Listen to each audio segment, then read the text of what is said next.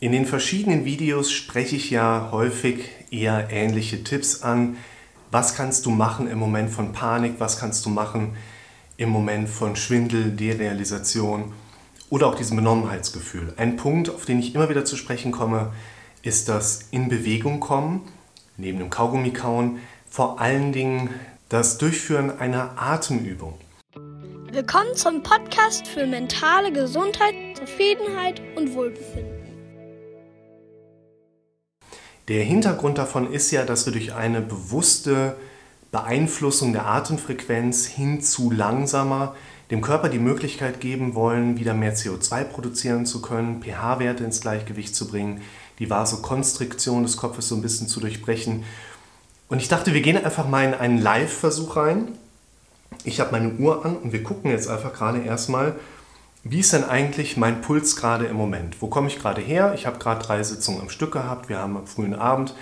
Ich habe den Tag über schon einige Sachen erlebt. Ich habe viel Kaffee getrunken. Ich habe mal wieder zu wenig Wasser getrunken. Und im Moment siehe da, meine Pulsfrequenz liegt bei exakt 100 Schlägen die Minute. Was ich jetzt mache ist, wir gehen mal in meine Atemübungs-App rein. Die heißt hier auf, dem, auf der Apple Watch einfach Atmen. Und ich habe das bei mir so voreingestellt, dass ich pro Minute nur noch vier Atemzüge mache, also quasi über 15 Sekunden einen kompletten Atemzug durchlaufe. Das ist eine Atemfrequenz, die entspricht bei weitem nicht der, die wir im Alltag gewohnt sind. Wenn wir tief am Schlafen sind, dann haben wir solche Atemfrequenzen. Und ich habe für mich mit der Zeit einfach gemerkt, dass wenn ich gelegentlich mal eine solche Atemübung mache mit diesen niedrigen Frequenzen, es bringt wieder so ein bisschen Luft da rein. Was genau das macht, das gucken wir uns jetzt mal im Verlauf an und vergleichen das dann auch mal mit den Ausgangswerten, die wir gerade gemessen haben. Da ich nicht ganz so viel Zeit habe, sagen wir einfach mal drei Minuten. Los geht's!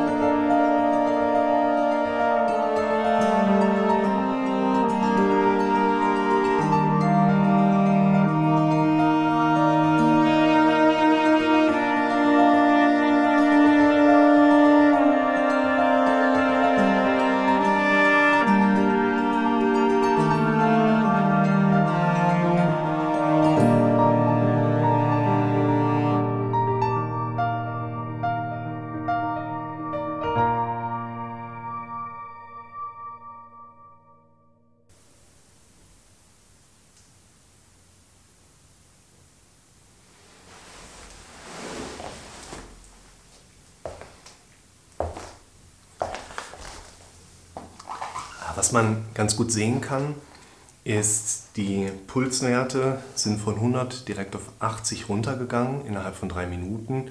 Das ist jetzt nicht wirklich überraschend. Das ist auch gar nicht so wenig jetzt im Vergleich zu einer normalen Pulsrate, die man dann liegen haben sollte. Also wenn ich jetzt fünf Minuten gemacht hätte, wäre ich wahrscheinlich bei 76 rum.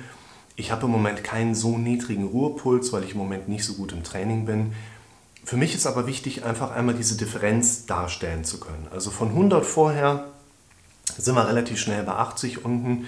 Und was ich gemerkt habe, nach ungefähr der Hälfte der Atemzüge, wo ich noch Probleme hatte, mich auf diese niedrigere Frequenz einzulassen, habe ich schon von mir aus gemerkt, langsamer zu atmen, als die Uhr letzten Endes vorgegeben hat.